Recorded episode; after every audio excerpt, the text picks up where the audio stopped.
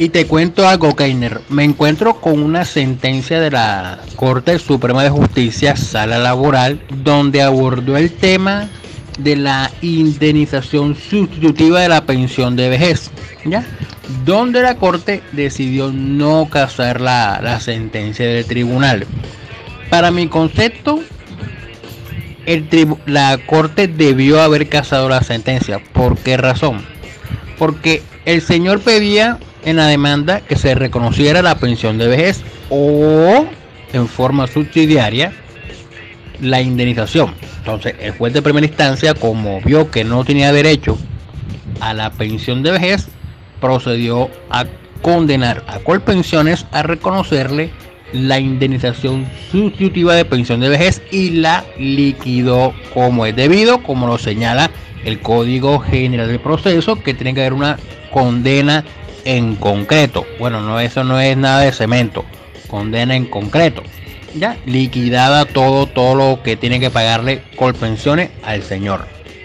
Pues bien, el señor no se quedó quieto, el apoderado del demandante apeló esa cuestión presentó el recurso de apelación, igual con pensiones también presentó el recurso de apelación y se surtió el tema del grado de consulta en, el, en lo relacionado con el tema de los gastos del proceso.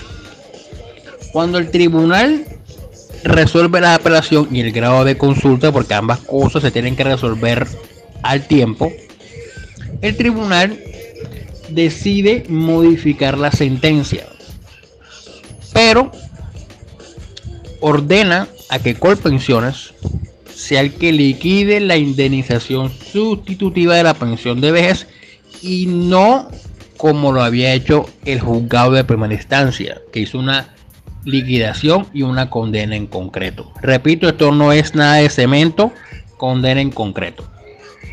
Entonces, modificó ese numeral y le ordenó a Colpensiones liquidarla. ¿Por qué hizo el, el tribunal esa cuestión y el tribunal de Santa Marta. ¿Por qué hizo, porque hizo esa, esa modificación? Porque según el tribunal de Santa Marta, dentro del material probatorio que existía en el proceso, no había una constancia de que todos los salarios que el señor había percibido durante toda su vida laboral, sino que habían él ingresó en 1976 y se retiró de una empresa en 1984, entonces existía el último salario. Después volvió a ingresar y se desvinculó en 1993 y existía el último salario de 1993. Entonces, como no estaba mes por mes, entonces ordenó esa tarea con pensiones, a liquidar la pensión mes por mes y esa era la, cuestión de la indemnización para ver a cuánto equivaldría. Pues bien, el señor viene y no se, queda, no se quedó quieto, presentó el recurso de casación, se el tribunal lo concedió, en la corte lo admitió y la corte dos años después resolvió la casación, porque la sentencia era SL 308 del 2021, el tribunal es de, de sentencia del 2019 a los dos años resolvió la casación. Y la corte, yo pensé que la corte iba a regañar al tribunal y, que iba a casar la sentencia. Pero no. Me encuentro con la, con la sorpresa de que la Corte Suprema este, le dio valor a lo que señaló o concluyó el Tribunal de Santa Marta diciendo que no se podía dictar una sentencia en concreto porque no existían los valores del señor mes por mes para hacer una liquidación del, de la indemnización. Entonces no casó la sentencia y lo dejó en firme. Entonces tiene que ahora el señor que esperar a que Colpensiones le liquide la, la indemnización. Que Colpensiones haga la tarea mes por mes y después pase la liquidación por medio de una resolución. Yo creo, Keiner, es que el tribunal se equivocó y que la corte también se equivocó, porque eso fue objeto de casación. Yo creo que ambas, ambos cuerpos colegiados se equivocaron. ¿Por qué razón? Porque, hombre, sí, Colpensiones cuando contestó la demanda no da esa información. Listo. Pero la la orden que establece el Código General de Proceso y que establecía a su vez el Código de Procedimiento Civil era que debe haber una sentencia en concreto. Vuelvo y reitero, no es una no tiene nada que ver con cemento, por si acaso no tiene nada que ver con cementos argos. Sentencia en concreto. Ya entonces el tribunal, hombre, si no hay esa información, bueno, él debió haber hecho uso de sus poderes como director del proceso y decirle a Colpensiones, bueno, como el señor tiene derecho a una indemnización, venga y tráigame una nueva, un nuevo reporte de semanas donde conste lo que el señor devengaba mes por mes desde que ingresó a laborar hasta la última, hasta la última semana cotizada. Pero no, el tribunal se olvidó de esa facultad del artículo 48 del Código Procesal del Trabajo y dejó que Colpensiones tomara esa decisión. Perdón, no presentar esa prueba. ¿ya?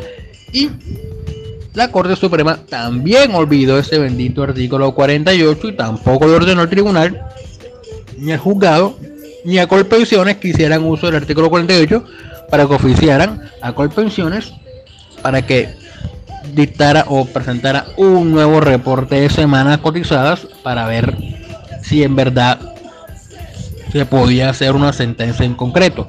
Luego de eso, ver si había lugar a, la indemnización y por cuánto valor. Ojo, no, y no solamente el 48, sino el artículo 54, ya que dice que el juez podrá ordenar a costa de una de las partes o de ambas la práctica de todas aquellas, aquellas que su proceso sean indispensables.